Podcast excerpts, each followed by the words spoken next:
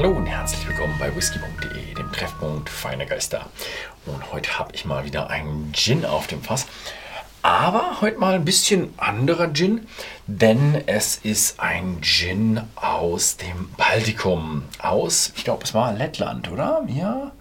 Ja, aus Lettland. Und von da aus Riga. Das ist ihre Hauptstadt.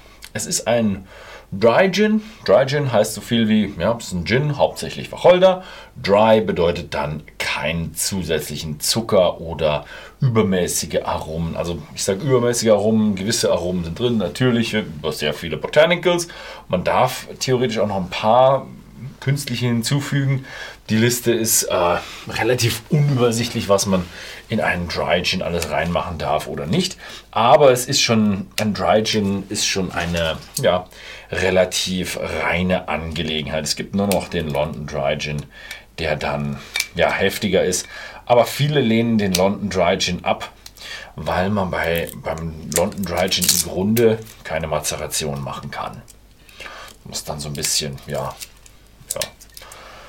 Viele machen gerne eine Mazeration, weil man einfach viel mehr aus den Botanicals rausholen kann und ja, das nicht alles in der in der Destillation an den Botanicals hinzufügen darf, denn bei London Dry Gin müssten alle Botanicals in der Still sein. Ja, der Master Distiller äh, ist der gleiche Master Distiller wie von Black Balsam. Das ist ein äh, Kräuterbitter aus Lettland. Ich kannte es nicht und das ist auch ein bisschen so, äh, ja, ein Teil dieses äh, Cross Keys Gin. Also man hat ja normal den äh, puren Alkohol, also pur im Sinne von 96-prozentigen Industriealkohol. Dann äh, ähm, hauen sie noch ein bisschen Black Balsam rein, weil es einfach ihr Markenprodukt ist. Und, und noch 20 weitere Botanicals, darunter Wacholder, Lindenblüten, Rosmarin, Kamillenblüten, oh, ganze, ganze Menge. Ja, ähm, habe ich sonst noch irgendwas vergessen? Genau, Cross Keys ist äh, das Stadtwappen von Riga. Also es, es, sie haben nicht das Stadtwappen, glaube ich, komplett ähm, übernommen, aber es geht so ein bisschen, äh, ja, das ist eine Anspielung darauf. Denn es ist halt einfach der Gin aus Riga. Ich glaube, es gibt sonst keinen Gin aus Riga. Also, kann es sein, dass es einen gibt.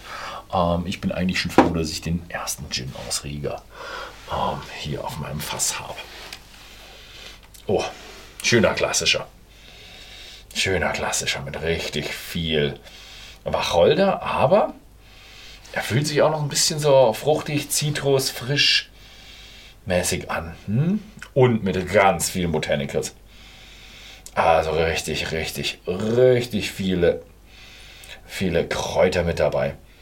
Ich hätte jetzt ein bisschen mehr so, wenn ich höre Kräuter bitter, dann ja, denke ich immer an Unterberg oder Jägermeister oder sowas. Hätte ich ein bisschen mehr in die Richtung erwartet.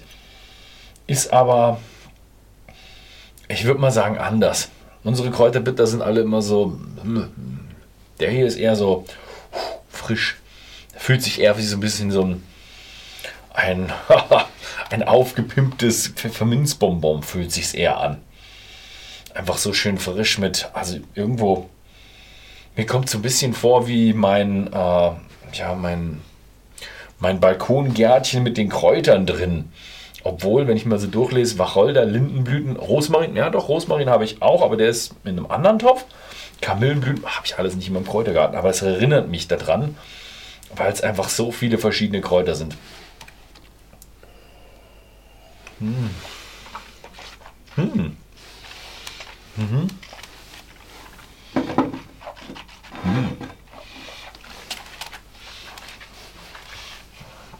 Oh, 41 Prozent. Uh, im Mund klassischer Gin. Wenn man runterschluckt, boah, da kommt das Pfefferminzbonbon durch. Wahnsinn. ich weiß nicht, ob er Pfefferminz drin hat, aber. Oder ist das dieses Kamilleblüte? Also erinnert mich irgendwie so an so Pfefferminzbonbon oder Medizin aus meiner Kindheit, würde ich sagen.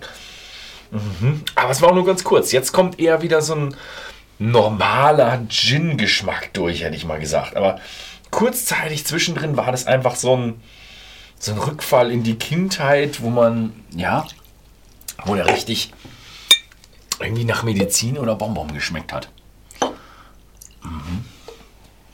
So manche Medizin war so zuckrig in meiner Kindheit, das war so, das war so Bonbon-Ersatz hin und wieder. Ja, also ich habe hier einen Signature, weil ich ihn doch eher für kräftig und würzig halte. Jetzt, wo ich ihn probiert habe, weiß ich nicht. Kann sein, man könnte, also Signature war der mit S, Spicy, äh, der starke. Der Ambition war der angenehme, einfache. Und ja, man hätte vielleicht auch einen Ambition nehmen können. Weiß nicht, ob ich da jetzt das Richtige reingemacht habe. Schauen wir mal.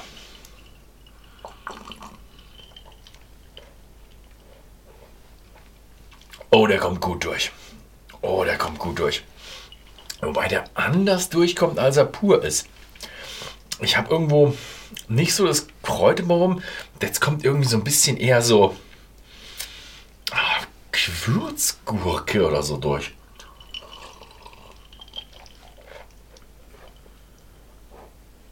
Mhm. Oi, oi, oi. Mhm.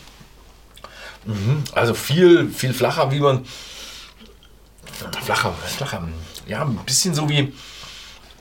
wie eine, aber ich eigentlich eher wie eine normale Gurke. Und die Gewürze dazu. Eigentlich nicht wie so eine Essiggewürzgurke, sondern echt wie eine normale Gurke. Und Gewürze dazu. Ich kenne es so ein bisschen. Also jetzt erinnert es mich eher so ein bisschen an irgendwie so ein Gurkenquark minus den Quark. Ähm, mit Dill und was dann Petersilie oder was man sonst dann auch alles reinmacht. Mhm. Mhm. Das Erfrischende vom Tonic definitiv dabei, so ein bisschen bitzelig, schon erfrischender Drink. Ähm, Wacholder ist jetzt ein bisschen schwächer. Ich hätte jetzt eigentlich erwartet, dass mehr die Wacholder durchkommt. Es ist ein netter Gin Tonic, definitiv kein klassischer Gin Tonic. Wer so klassisch mit Wacholder und dieses Pairing, das ist definitiv kein klassischer Gin Tonic, aber ein richtig schöner, würde ich mal sagen, Kräutergarten. Pur, so ein bisschen so Kräuterbonbon mit dazu. Finde ich, find ich eine geile Abwechslung. Wer auf Kräuter steht, der ist hier gut aufgehoben. Cross Keys Gin steht definitiv für Kräuter. Mhm. Das war mein Eindruck von Cross Keys Botanical Small Batch Distilled Dry Gin. Oh mein Gott, was für ein langes Wort. Den gibt es bei whisky.de im Shop zu kaufen für 21,90. Ansonsten vielen Dank fürs Zusehen und bis zum nächsten Mal.